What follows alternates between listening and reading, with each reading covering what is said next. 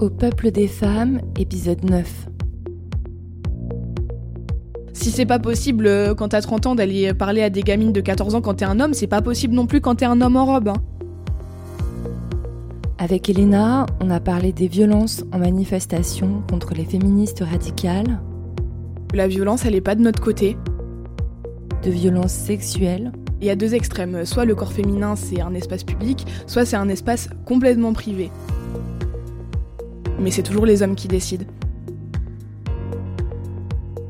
de son amitié avec Célestine, Célestine qui témoigne dans le troisième épisode de BDSM des hommes, de ses études de droit et du regard particulier que ça lui apporte sur le féminisme, Les réseaux sociaux, c'est devenu un moyen d'expression tellement important que je trouve pas ça normal que cette expression soit mise dans les mains d'acteurs privés en fait. Il n'est pas possible de dire que les femmes n'ont pas de pénis, mais de l'autre côté, il est possible de proférer des menaces de mort. du lien entre le transactivisme et certaines déviances sexuelles comme la pédocriminalité. En disant que des personnes malades doivent se soigner, c'est pas de la psychophobie, c'est du bon sens et c'est aussi plutôt aller dans le sens de leur intérêt.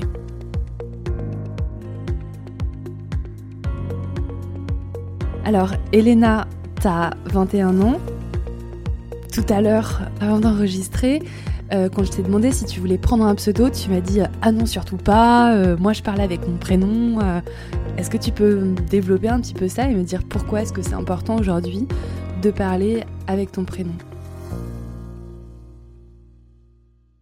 Parce que euh, même si je comprends tout à fait les femmes qui préfèrent prendre un pseudo parce que ça peut avoir effectivement des conséquences, je considère que euh, on n'a pas à avoir honte de nos idées et donc que quand on peut, parce que moi par exemple ça n'a pas vraiment d'impact, euh, notamment de- par rapport à mes études, c'est pas un milieu très euh, où il y a beaucoup de, pression par rapport à ça.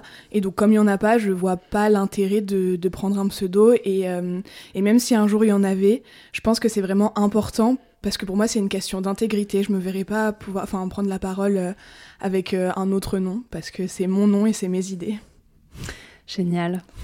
Est-ce que tu peux me raconter un petit peu quel a été ton cheminement avant d'arriver au féminisme radical? Enfin, comment est-ce que ça se fait que tu es arrivé au féminisme radical? Alors à la base, euh, enfin j'ai commencé à, m'intéresser au féminisme très jeune, euh, quand j'étais au collège, donc à, une époque où euh, où féministe c'était une insulte. hein. Donc ça a commencé comme ça. Donc au début c'était des, réflexions qui sont assez basiques, juste se rendre compte de, se rendre compte de la réalité du patriarcat, tout ça. Ensuite, quand je suis arrivée au lycée, j'ai commencé à, enfin c'est là où vraiment le mouvement queer a pris beaucoup d'ampleur. Et euh, j'ai commencé à me dire mais c'est quand même pas très cohérent. Et, euh, et j'en suis restée là à ce moment-là. Et il y a un moment où euh, c'était le c'était pendant la manifestation où on t'a jeté des œufs euh, dessus. Donc là je me suis dit OK, il y a vraiment un truc qui tourne pas rond. Et vous, euh, vous me parlez toutes de ça, hein, quasiment. c'est dingue. parce que c'est parce que ça a été vraiment je pense euh, le point de de bascule en tout cas. Et là j'ai commencé à me dire euh, mais oui, il y a quelque chose qui tourne pas rond et en plus, je me rappelle que je m'étais dit mais je comprends pas pourquoi je vois jamais personne euh, qui critique le transactivisme parce que c'est c'est enfin il y a quand même des incohérences et même si euh, on le critique pas de A à Z, je pense qu'il y a quand même des choses à dire. Et puis du coup, à partir de ce moment-là, je me suis rendu compte euh, donc qu'il y avait toute une sphère euh, de féministes euh, radicales et j'ai commencé à écouter les discours et j'ai été, je me suis dit oui, c'est ça en fait, c'est c'est ça que je pense et ça m'a permis de développer ma pensée et d'entendre des femmes qui avaient déjà réfléchi sur le sujet et ça m'a rassurée aussi. Je me suis dit c'est bon, je suis pas complètement zinzin. Il y a d'autres gens qui se rendent compte du, du problème. Enfin voilà. Et alors, euh, quand tu dis genre, euh, ok, c'est ça que je pense, du coup, c'était quoi que tu pensais? Qu'est-ce qui te dérangeait, toi, dans le transactivisme? Bah, c'est que euh, j'avais eu la conviction déjà que, enfin, par rapport au genre, que ça le renforçait au lieu de, de l'abolir comme ils le prétendent. Parce que, en fait, c'est ça, je me, je me posais la, la question si, enfin, si une femme se définit, se définit pas de manière biologique, alors comment est-ce qu'on la définit? On est obligé de la définir par rapport à des, euh, à des aspects extérieurs, donc forcément des stéréotypes de genre et des choses qui sont euh, une construction sociale et donc euh, qui, qui sont oppressants, enfin, quelque part, quoi. Et, euh, et du coup, effectivement, après, en réfléchissant plus, c'est effectivement le cas. Enfin, l'idéologie transactiviste, ça, parce que même s'ils disent que oui, euh, ça les renforce pas du tout. Il y a des femmes trans qui sont pas hyper féminisées, etc. C'est de la mauvaise foi. Au bout d'un moment, faut regarder. Quand des personnes font des transitions, elles le font et elles adoptent toutes les caractéristiques du genre opposé pour justement être reconnues socialement. Et à partir de là, ça montre que c'est juste un renforcement des stéréotypes de genre et donc que c'est pas une lutte féministe. Je, suis bien d'accord. Mais euh, du coup, qu'est-ce que tu répondrais quand même à des personnes qui te diraient euh, oui, mais le féminisme et donc la lutte contre le sexisme, c'est aussi l'affaire euh, des femmes trans, puisque ces personnes-là subissent le sexisme, par exemple dans la rue, le harcèlement de rue. Alors, est-ce qu'on peut dire qu'elles subissent le sexisme? Je sais pas. Je pense qu'elles subissent euh, une forme d'homophobie, par exemple si on prend euh, Bilal Hassani.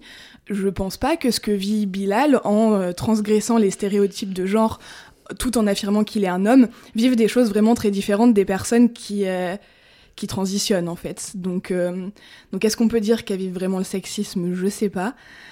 Et puis dans tous les cas, enfin même si c'est le cas, je pense que c'est, enfin c'est un aspect tellement minoritaire et et euh, parce que enfin les, personnes trans sont minoritaires. Donc à partir de là en soi je pense qu'il n'y aurait pas eu tout euh, enfin l'ampleur du mouvement transactiviste euh, elles auraient pu être intégrées dans les luttes, sauf que l'ampleur fait qu'il y a des personnes qui viennent se rajouter et qui se servent de ça, en fait, justement, qui se servent de toute l'émulsion qu'il y a autour de la transidentité pour transitionner et pour des mauvaises raisons en fait, et qui deviennent donc des personnes dangereuses.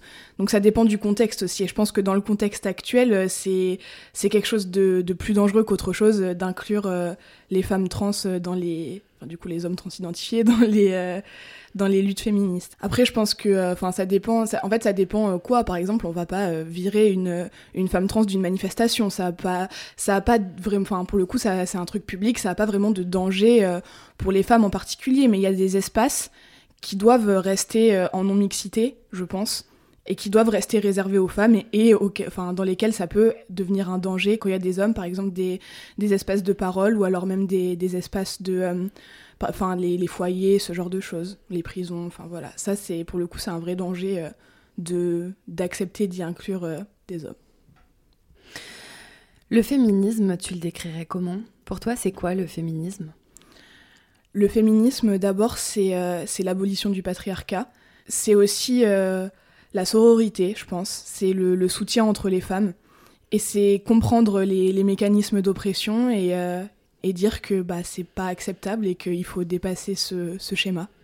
Et le patriarcat, pour toi, c'est quoi? Le patriarcat, c'est l'oppression masculine. C'est la domination des hommes. C'est ce qui fait qu'ils ont l'impression, par exemple, que nos, nos, que nos corps leur appartiennent, euh, que les femmes euh, n'ont pas leur place, en fait, dans l'espace public. Euh, c'est tout ce qui fait que, que ce sera, peu importe quoi, ce sera toujours plus difficile de le faire en tant que femme qu'en tant qu'homme. C'est ça, le patriarcat. Est-ce que tu peux me donner d'autres exemples de la façon dont les hommes oppressent les femmes? La domination masculine, elle est dans absolument tous les, euh, tous les pans de nos vies, en fait, que ce soit euh, matériellement sur nos corps, que ce soit même euh, psychologiquement. C'est-à-dire que, par exemple, ce sentiment d'infériorité que ressentent beaucoup de femmes, c'est hum, toujours plus difficile d'être d'être sûr de ce qu'on est en train de faire et d'être sûr que c'est la bonne chose et d'être sûr qu'on est à notre place quand on est une femme que quand on est un homme parce que il y a moins de reconnaissance il euh, y a moins de reconnaissance d'un point de vue de la société et il faudra toujours euh, fournir plus d'efforts pour, euh, pour parvenir au même résultat en fait. Et donc voilà, c'est bon pour moi l'oppression première et la plus grave, c'est vraiment c'est vraiment le contrôle du corps. Et mais tout, mais il y a aussi toute l'emprise mentale, tout tout ça. Donc tu me parles de de la façon dont les hommes contrôlent les corps des femmes. Euh, je pense qu'on a chacune, tu vois, euh, des sujets dans le féminisme euh, qui nous, comment dire, qui nous révoltent plus que d'autres. Je sais pas comment dire. Enfin, tu vois, même moi, genre, je sais pas, je vais être hyper convaincue du fait que c'est horrible, en fait, l'inégalité salariale. c'est horrible le fait que, je sais pas, enfin, les, les, hommes coupent la parole des femmes. c'est horrible l'excision mais je sais pas, enfin, genre, c'est comme ça, tu vois. Moi, il y a des choses, euh, je limite, c'est douloureux pour moi d'en parler, c'est compliqué, même si parfois j'en ai pas été victime. Des sujets comme, euh, moi, personnellement, c'est, tu vois, la prostitution ou, euh, je sais pas, le harcèlement sexuel dans la rue, je, mm. je peux me mettre dans des états, enfin, tu vois, genre, c'est. Est-ce que toi, tu as des sujets comme ça qui vraiment genre te, te tordent le ventre Qu'est-ce qui te révolte le plus dans tes tripes? Moi, je pense que c'est vraiment toute la question des abus sexuels, donc que ce soit dans le cadre des, viols, euh, qu'ils soient tarifés ou non. C'est vraiment ça. C'est parce que, euh, parce que la violence, dans tous les cas, c'est toujours révoltant, mais euh, il y a une dimension autre quand c'est des violences sexuelles. Ça te touche à un point qui est vraiment c'est comme comme si on prenait possession de quelque chose en toi c'est pas juste une atteinte une atteinte extérieure. C'est vraiment une euh, destruction qui qu'on peut comparer à peu d'autres choses, je pense. C'est vraiment le, le truc qui, qui, enfin, la chose en fait qui sert euh, le plus à la domination des hommes, parce que c'est vraiment un moyen d'asservissement en fait, parce que euh, ça, ça, nous affaiblit tellement que que c'est oui, c'est ça qui me qui me touche le plus et c'est ouais. Et la prostitution, par exemple, donc en fait, tu, l'as évoqué en parlant de viol tarifé.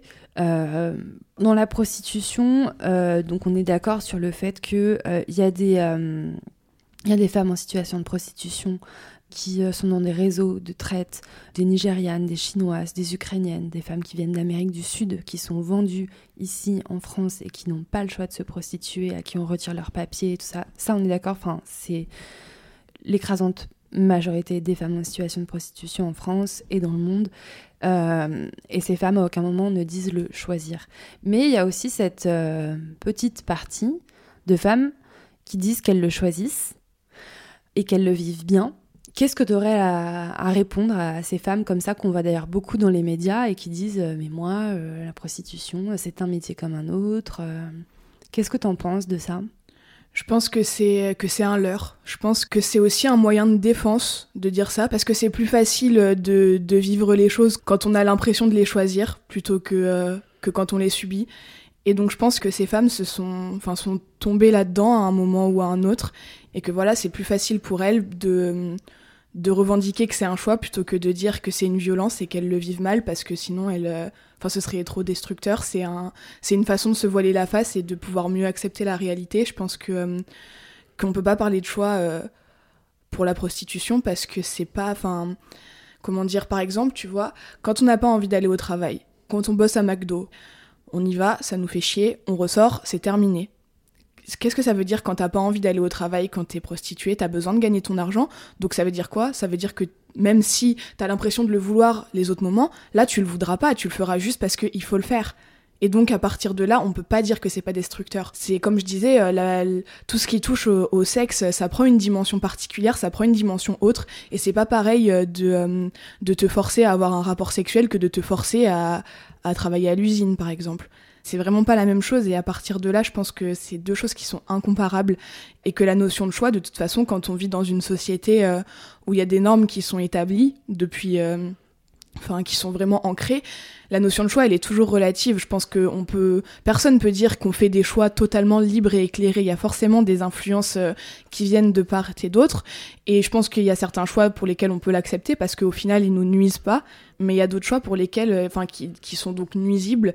Et dans ces cas-là, il faut vraiment questionner la notion de choix et se rendre compte que, en fait, euh, c'est que c'est pas un choix parce que sinon qu'est-ce que ça voudrait dire si c'était un choix? Pourquoi est-ce que euh, les femmes qui n'ont pas de problèmes financiers euh, ne se prostituent pas? Pourquoi est-ce que les, les, hommes ne se prostituent pas? Si c'était un vrai choix si c'était une vraie activité ça toucherait pas euh, qu'une partie de la population qu'une seule classe sociale et qu'un seul sexe.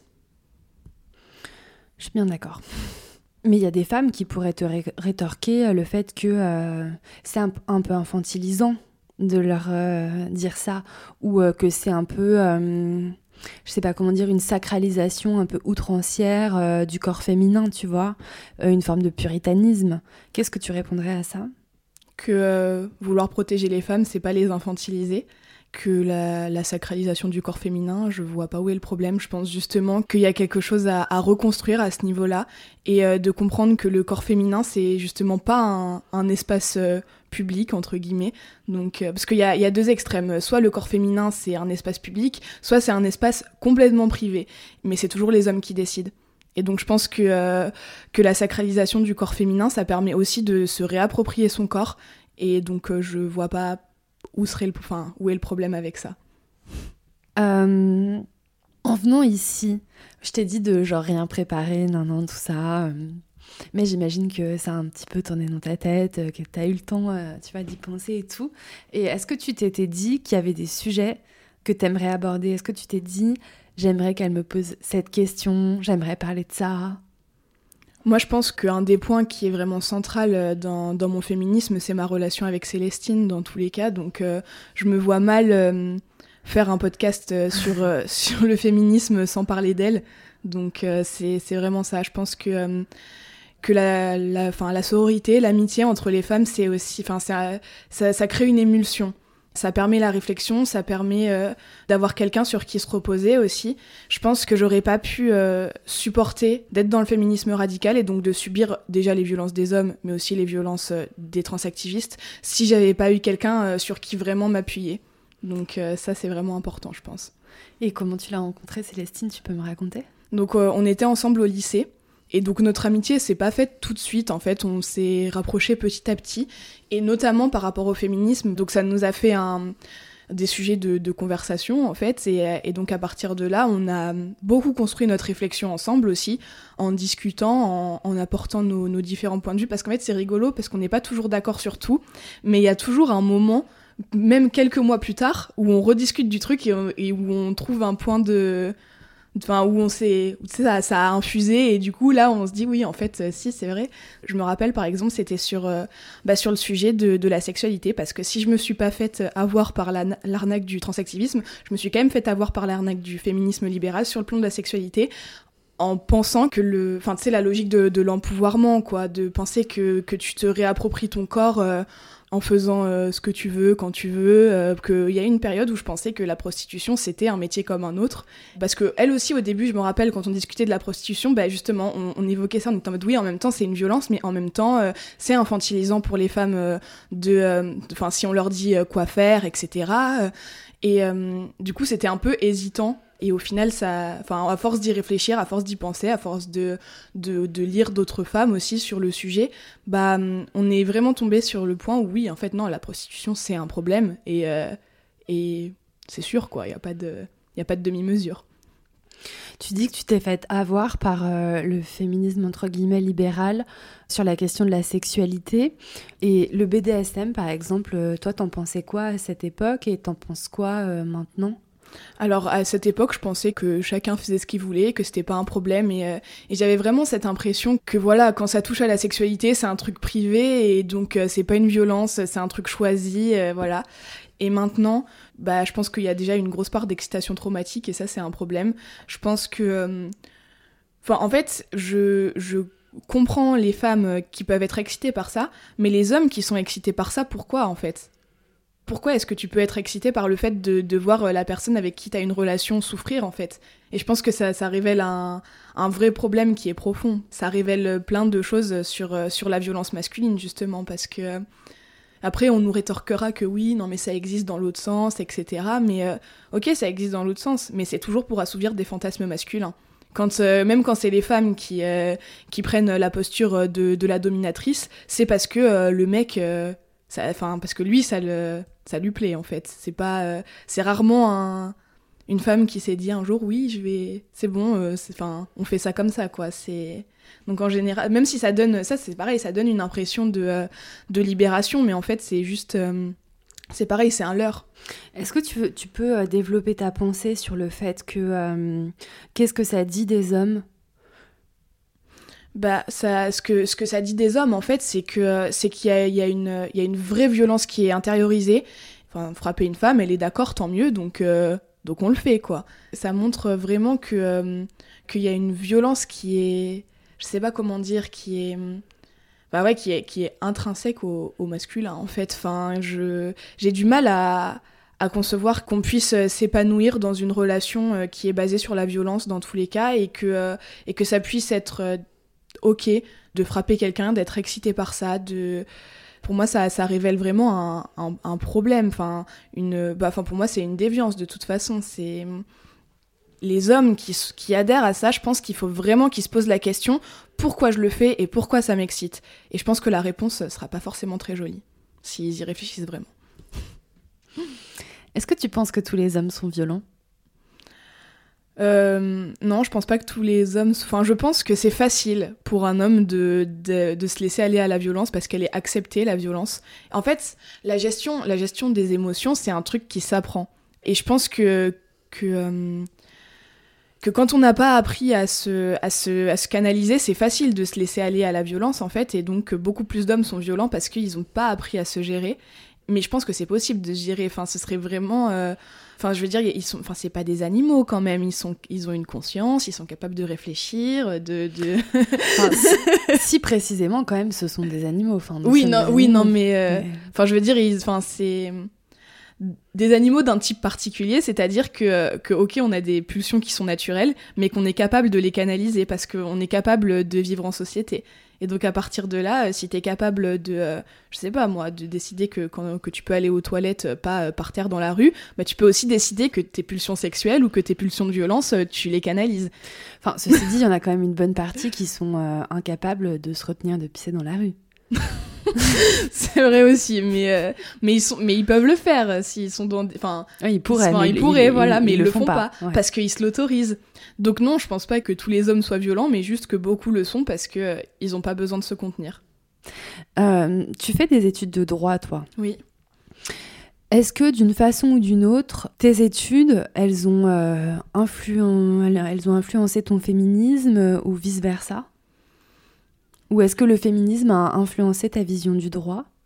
Je, pense que ça apporte forcément une, vision particulière parce que, parce que les études, c'est là où on construit notre réflexion. Et donc euh, la réflexion juridique, c'est pas la même chose que la réflexion philosophique, par exemple. Et ça construit vraiment euh, la façon de penser, c'est-à-dire que, euh, par exemple, je sais pas, la réflexion juridique, elle est binaire. C'est toujours, il y a toujours deux choses. Les plans sont en deux parties, tout est toujours en deux parties. Il y a toujours le concept et l'exception. Enfin voilà. Et du coup, ça a influencé forcément ma manière de réfléchir parce que quand je réfléchis, quand je construis ma pensée, c'est toujours binaire. Donc au niveau juste de la, de la construction de la réflexion, déjà, forcément, ça, ça a un impact.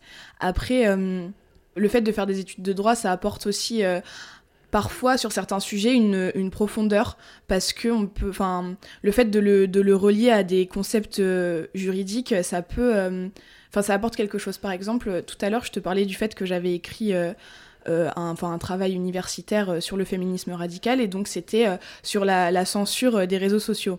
Et je pense que c'est très intéressant de le prendre d'un point de vue sociologique ou voilà ou, militant, mais je pense que ça apporte aussi quelque chose au sujet de de, penser la censure en termes juridiques. Est-ce que tu peux me parler de de l'idée que tu développais dans ce travail L'idée que je développais dans ce travail, c'était qu'il y avait une censure des réseaux sociaux par rapport au féminisme radical et qu'en fait c'était une, censure à géométrie variable. Parce que d'un côté, euh, il n'est pas possible de dire que les femmes n'ont pas de pénis, mais de l'autre côté, il est possible de proférer des menaces de mort. D'un côté, euh, on peut dire ce qu'on veut vraiment euh, jusqu'à être dans la violence, alors que de l'autre, rien que le fait d'exposer une idée, c'est déjà un problème.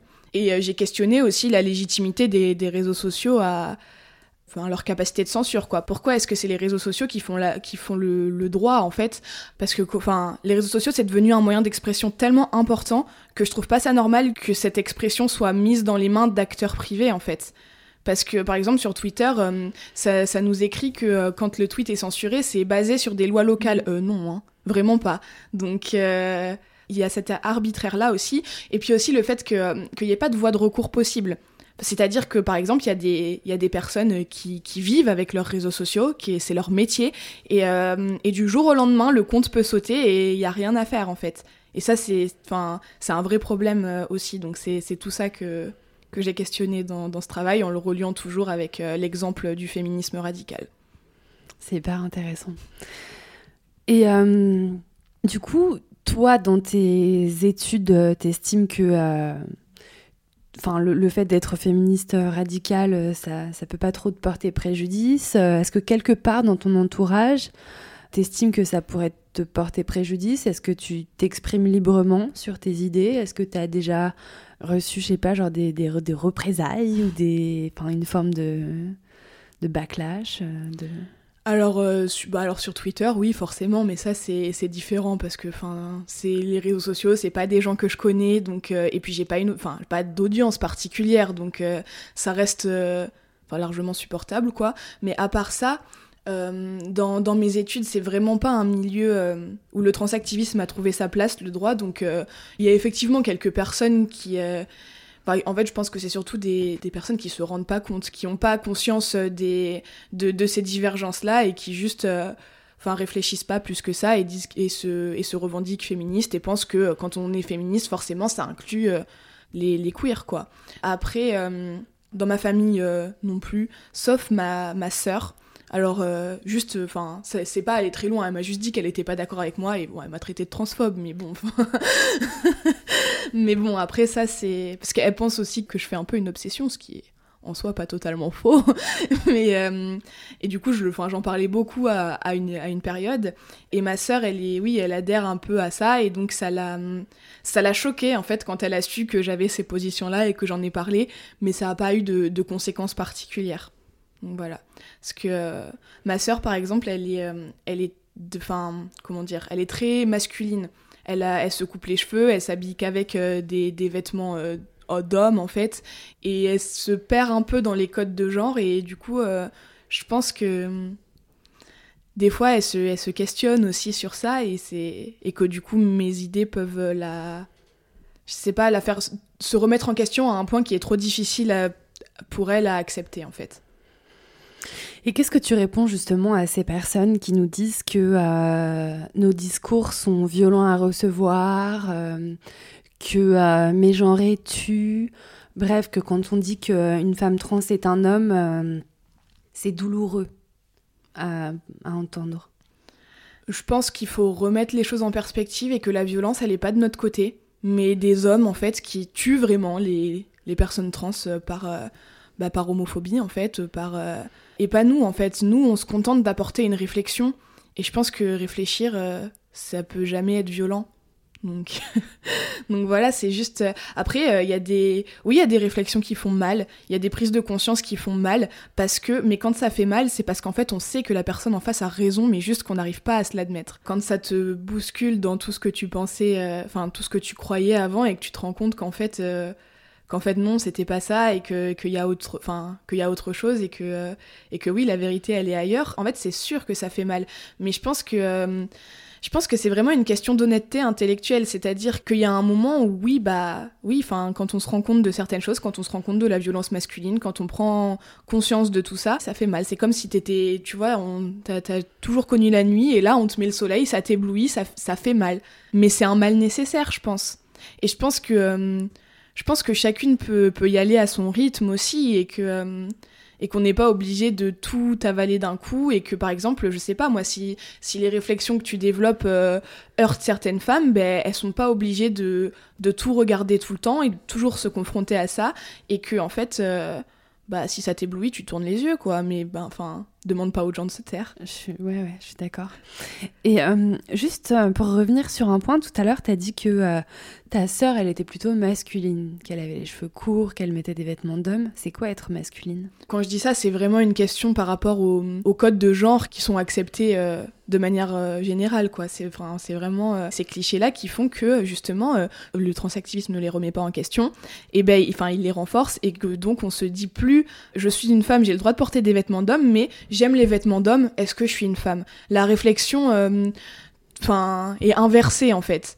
Et, euh, et du coup, c'est ça, c'est ça que je voulais dire quand je disais qu'elle avait une apparence plutôt masculine. C'était vraiment. Euh, ok.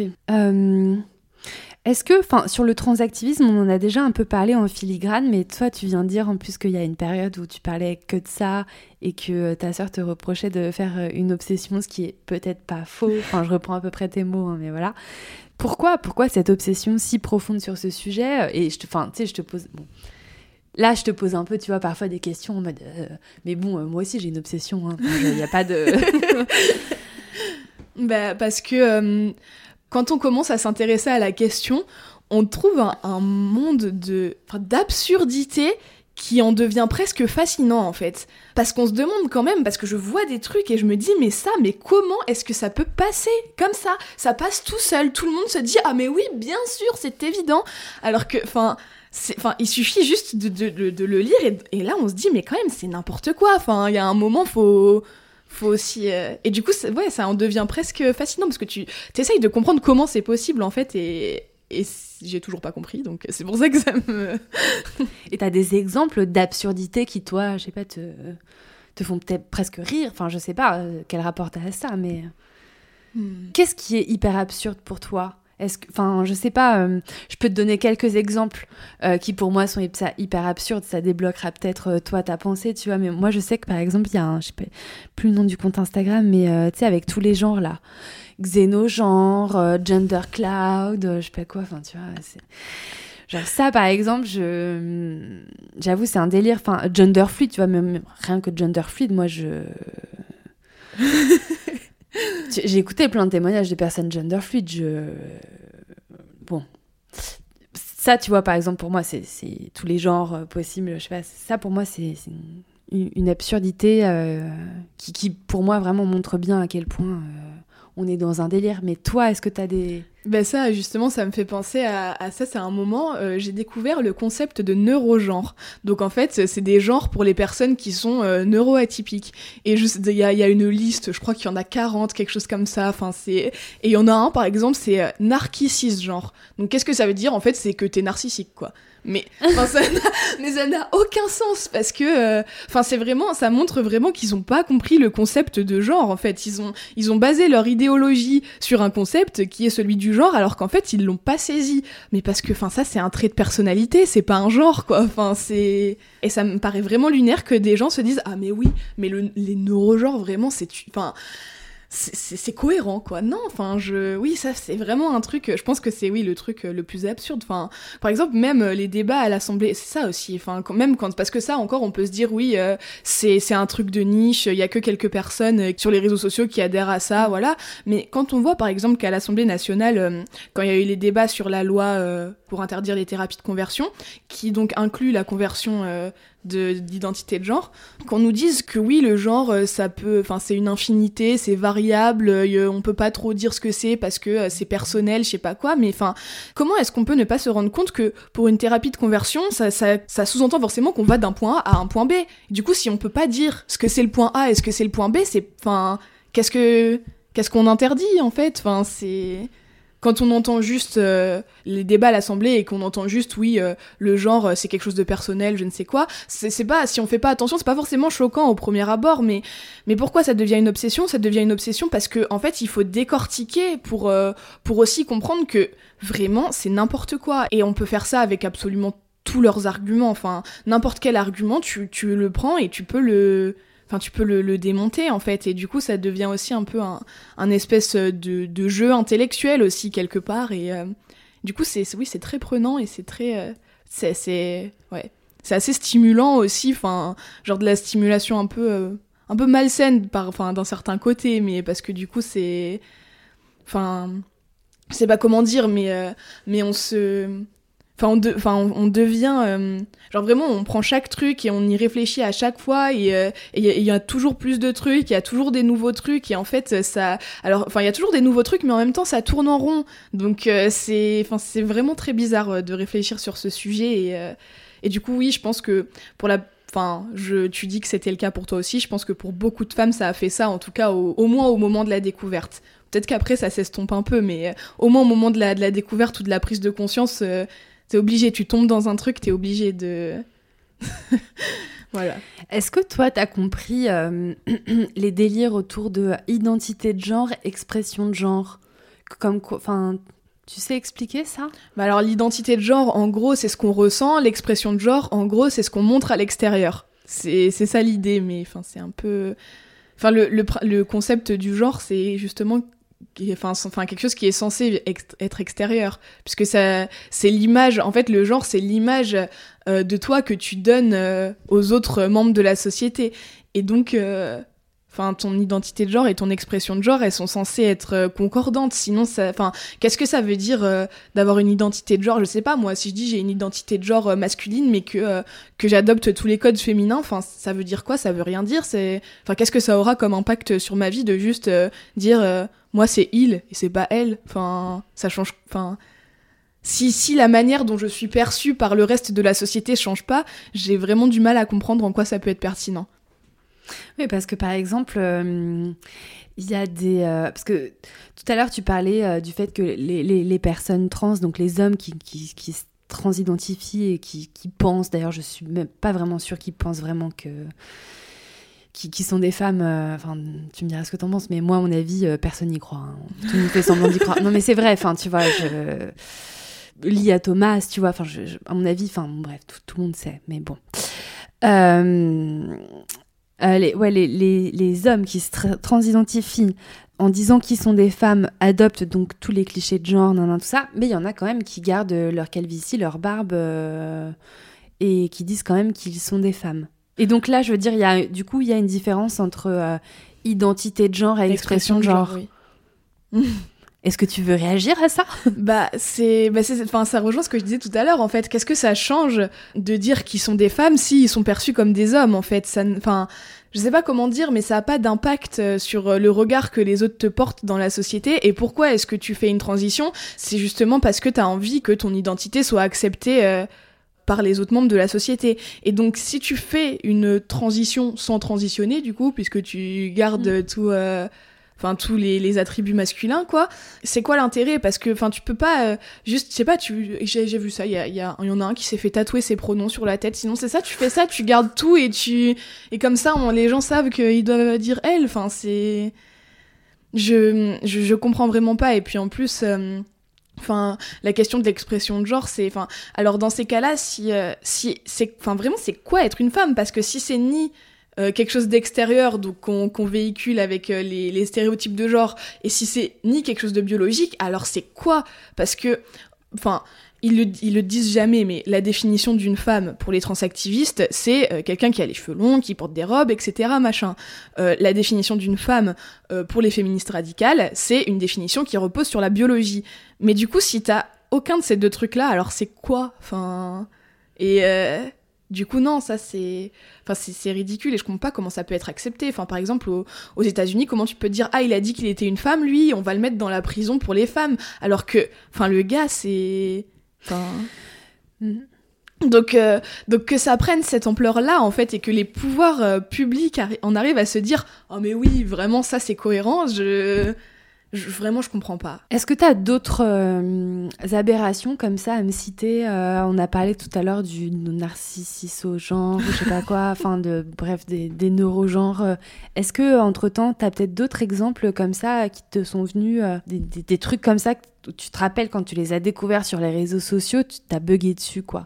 Moi, c'est vraiment tous les espèces de, forums bizarres, là. Enfin, il y a des pages Facebook ou des trucs comme ça, où en fait, c'est des, hommes en robe, mais vraiment des hommes en robe, hein. Il n'y a aucun autre effort de... Euh, genre de féminisation quoi et où il y a vraiment une fétichisation il y en a beaucoup qui adoptent aussi les codes de l'enfance et ça, c'est vraiment un truc, euh, tu vois, autant euh, le, truc des, neurogenres, c'est un peu drôle, quoi. Mais ça, c'est vraiment, enfin, quand tu rentres dans les côtés sombres du truc, et euh, bon, je pense que tout parce que ça il y a enfin il y a vraiment un, côté euh, enfin vraiment des, des vibes pédophiles etc et je pense que ce serait exagéré de dire que la majorité des transactivistes adhèrent à ça mais en même temps enfin ils le dénoncent pas non plus. Enfin quand tu te tais tu adhères forcément euh, par certains aspects quoi. Donc euh, et tout ça. Et même j'ai vu un témoignage d'un homme qui disait qu'il se coupait en fait pour saigner sur un tampon pour après se l'insérer dans l'anus.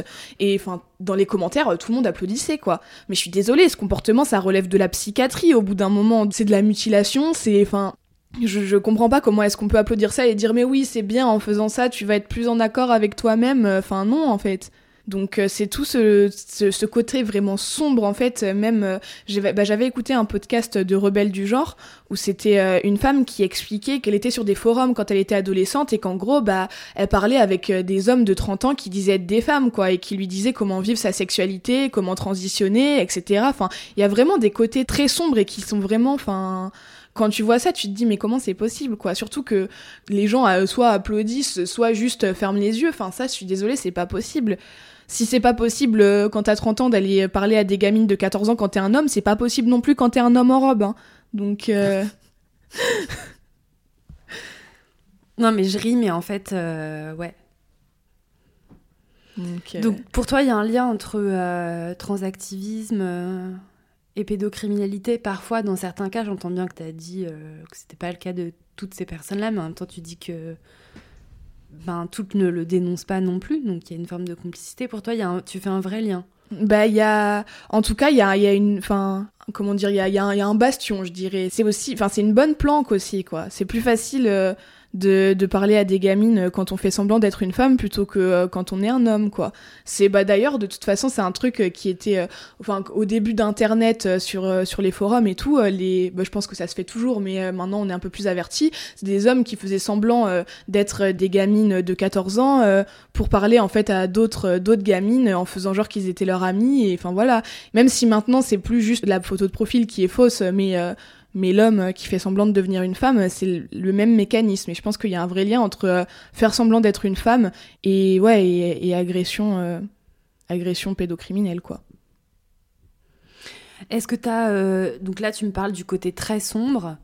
Est-ce que tu as quelque chose à rajouter sur ce côté très sombre? Est-ce que tu estimes qu'il y a, d'autres choses de l'ordre, soit de, de la déviance, de la pédocriminalité, de la psychiatrie, de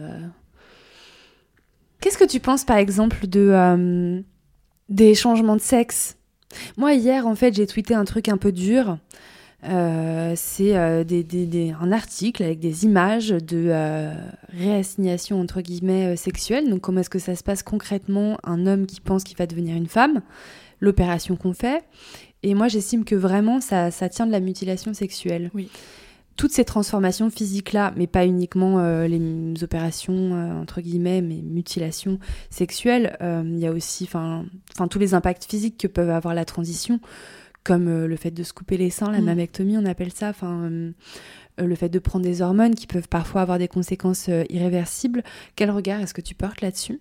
Oui, ça, comme tu l'as dit, moi je suis vraiment d'accord avec le fait que ce soit une mutilation et qu'en fait, par ces procédés-là, on détruit un corps sain pour un esprit qui va pas bien en fait. La réponse n'est pas adaptée. C'est une souffrance intellectuelle, psychologique, qui aboutit à euh, détruire son corps. Et honnêtement, je... Après, euh, moi, j'ai pas de connaissances euh, en, psychiatrie ou quoi que ce soit, mais j'ai du mal à comprendre comment ils en sont arrivés à se dire que c'était le traitement adapté, enfin, pour répondre à cette souffrance. Et j'ai essayé de chercher, j'ai jamais trouvé. Donc je, je sais pas comment ils en sont arrivés à se dire que oui, euh, la transition c'était bah, le médicament, le traitement euh, à la question de, de, qu'on se sente mal euh, dans sa tête quoi, parce que c'est ça le problème. Le problème il vient pas du corps, le problème il vient il vient de, de la tête, quoi. Et puis c'est ce, ce qu'on remarque aussi, euh, bah, par exemple les hommes qui euh, considèrent qu'ils sont des femmes mais qui gardent leur pénis, je suis désolée, donc le problème c'est pas ton corps. Le problème c'est pas, euh, il est pas physique, quoi. Il est, il est sur tes goûts, sur ce que t'as envie de faire, sur tout ça. Et donc juste, si tu veux garder ton corps et si tu veux pouvoir porter des robes, pourquoi est-ce que tu le fais pas en continuant à dire que t'es un homme? Parce que parce que moi, je pense en fait que ça, c'est un. Enfin, c'est un truc très bizarre. Euh, les gens qui veulent, enfin, qui veulent garder leur corps, mais juste qui, euh, qui, adoptent des codes de genre différents et qui disent qu'ils sont des femmes, c'est autre chose. Pour moi, euh, ça, c'est ça, ça tient de, de l'effet de mode ou de. de enfin, d'un effet, ouais, de, pareil, des, de, de, comme, enfin, de ruissellement, quoi. Des, des gens mhm. qui. qui et, alors que pour moi, le vrai problème, c'est les, les personnes trans qui sont pas bien dans leur corps et qui et du coup pour moi ça ça relève de la maladie en fait. Et il y y a effectivement des traitements qui sont qui doivent être apportés à ça mais après là on va me dire oui mais c'est pas à toi de décider euh, quelles personnes euh, sont légitimes euh, à être trans ou non ce qui en soi est, est vrai mais mais dans ces cas-là enfin faut faut m'expliquer pourquoi. Faut m'expliquer pourquoi si le problème c'est pas ton corps pourquoi enfin c'est pas enfin c'est pas cohérent en fait. Si le problème c'est pas le corps alors juste continue à dire que t'es un homme tu vois. Et dans ces cas-là si ton problème c'est ton corps alors t'es malade et, j'espère que ça ira mieux quoi. Mais euh, là justement on pourrait te répondre aussi euh, que tu es psychophobe euh, ou que oui tu infantilises ces personnes que tu es psychophobe donc je suis psychophobe, c'est un nouveau, c'est une nouvelle insulte, on me l'avait jamais sorti. euh, bah, la psychophobie, ça voudrait dire quoi? Ça voudrait dire le rejet des, des personnes qui sont malades. Euh, c'est pas le cas. Je pense que en disant que des personnes malades doivent se soigner, c'est pas de la psychophobie, c'est c'est du bon sens et c'est aussi plutôt aller dans le sens de leur, de leur intérêt. Parce que je suis pas en train de dire ils sont malades donc euh, ils doivent euh, être exterminés quoi. Je suis en train de dire ils sont malades donc ils doivent être soignés. Et euh, je vois pas en quoi ça relèverait d'une quelconque haine ou quoi que ce soit de dire que les personnes qui sont malades doivent se soigner. Mais pourquoi est-ce que c'est pas possible de naître dans le mauvais corps? Bah parce que parce que enfin qu'est-ce que ça veut dire en fait c'est surtout ça il faudrait savoir ce que ça veut dire naître naître dans le mauvais corps enfin tu enfin tu es ton corps en fait euh, euh, considérer qu'on peut euh, qu'on peut naître dans le mauvais corps ça veut dire qu'on sépare l'âme ou peu importe ou l'esprit ou peu importe comment on, veut l'appeler de la réalité matérielle et donc ça ça relève de la croyance en fait enfin je le fait qu'on puisse séparer l'âme de l'enveloppe de, de, l'enveloppe charnelle c'est un truc qui est admis dans, dans la plupart des religions et c'est oui c'est quelque chose qui relève de la religion. Donc, moi, j'ai pas de problème, vous pouvez croire ça, mais juste euh, admettez que c'est une croyance, quoi. C'est tout. Et qu'il n'y a pas de fondement.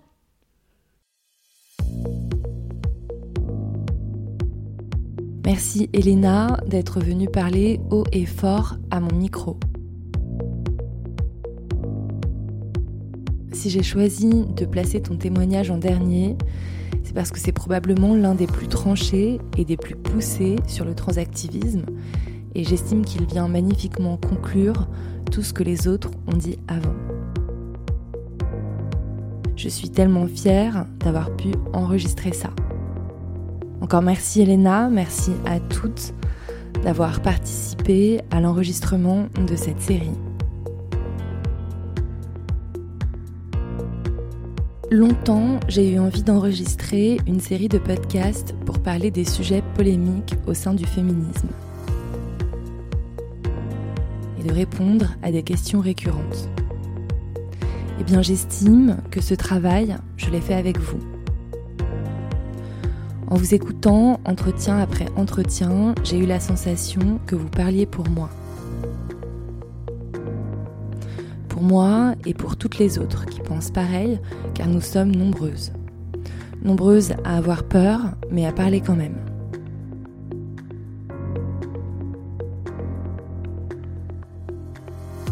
Sachez qu'à votre contact, j'ai beaucoup appris. Vous m'avez parfois aidé à mieux formuler des choses que je pensais déjà. Et ça faisait longtemps que je n'avais pas été autant stimulée intellectuellement. Merci pour ça. J'estime que du haut de vos 18, 19, 20 et 21 ans, vous venez de nous donner une grande leçon de féminisme et de courage. J'espère que ce courage que vous avez, d'autres s'en inspireront et que nous serons de plus en plus nombreuses à parler. Et sans vous mettre de pression, j'espère aussi que l'enregistrement de cette série aura pu créer des liens entre vous et que ce n'est qu'un début dans votre vie militante.